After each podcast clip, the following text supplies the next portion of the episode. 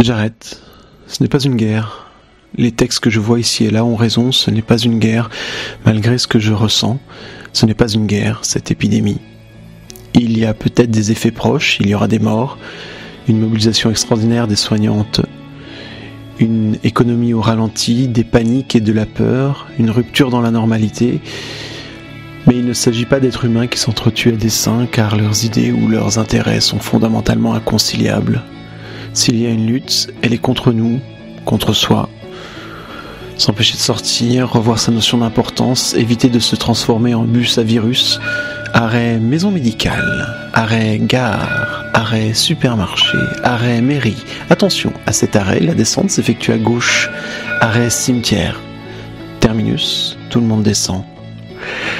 Ce n'est pas une guerre, c'est une rupture de normalité car la ligne H de la destinée humaine a croisé la ligne V d'une entité virale, arrêt pangolin. Et pour une fois, pour une première et probablement pas dernière fois, au croisement entre nos routes et celles d'une autre forme de vie, c'est nous qui avons eu le feu rouge. Ironie de l'histoire, il faut être microscopique désormais pour être de taille à nous faire nous arrêter.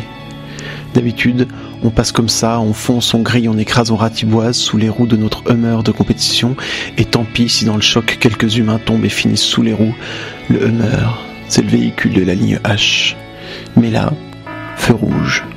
On arrête tout, on réfléchit en 0, en 1, en 2, 0, 2, 0, en 1, en 2020.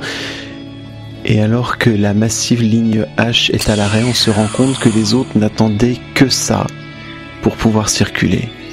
Ligne D, arrêt du port de Cagliari. Les dauphins reviennent à bord. Ligne d'eau, arrêt au clair à Venise. Plouf plouf, ligne R, particules fines, oxyde d'azote, tout le monde descend. Qui aurait cru qu'une pneumopathie aiderait à mieux respirer? Ce n'est pas une guerre, c'est un feu rouge, un cessez-le-feu, pied sur le frein pour certains, sur l'accélérateur pour d'autres, un temps où il faut revoir notre ligne de vie, notre ligne de cœur, nos lignes téléphoniques. Ce n'est pas une guerre, c'est une occasion pénible, mais une occasion.